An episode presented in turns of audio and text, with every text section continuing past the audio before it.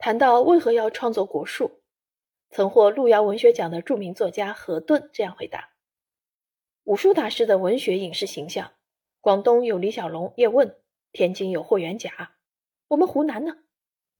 我就想好好写一写我们湖南武术大师的故事。”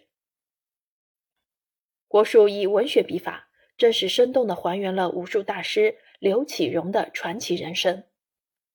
主人公刘启荣从小病弱。八岁还不能走路，被判活不过十岁。为了强身健体，他八岁开始拜师习武，一生不辍。国术练就他健康的体魄、强大的意志和坚韧的毅力。国术精神也引领他一生以爱国报国为初心。抗日战争时期，他投身抗战，组建抗日游击队，后赴安徽抗日，任武术教官。劳动改造时期，他仗义除暴，绝技帮民。用伤科绝技和自制中草药，免费为百姓正骨疗伤。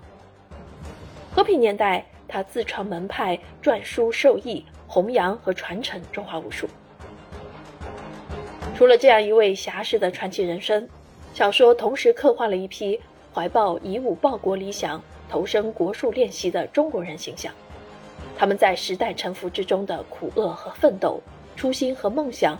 与社会现实之间巨大的冲突，以及八十年间真实而细微的命运遭遇，这些国术传人的命运纷繁地交织在一起，从而广阔而深刻地折射出近当代中国社会的时代巨变，展现湖湘大地的生机与变革，湖湘子弟的热情与霸蛮。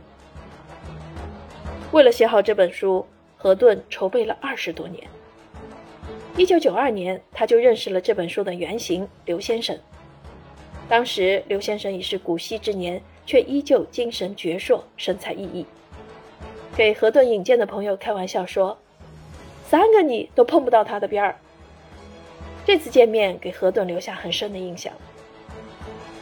此后，何顿断断续续地听说许多与刘先生有关的故事。一次与刘先生儿子的长谈，使他下定决心写这个故事。对于创作这类有人物原型的小说，何顿一直坚持真实的创作原则。下定决心创作国术后，他进行了大量的采访调查，向老一辈武术家探讨求证武术招式，查询历史文献，甚至驱车前往主人公原型曾经战斗工作过的地方进行实地考察。一点一滴的细节考证，最终成为构筑国术宏大故事的一砖一瓦。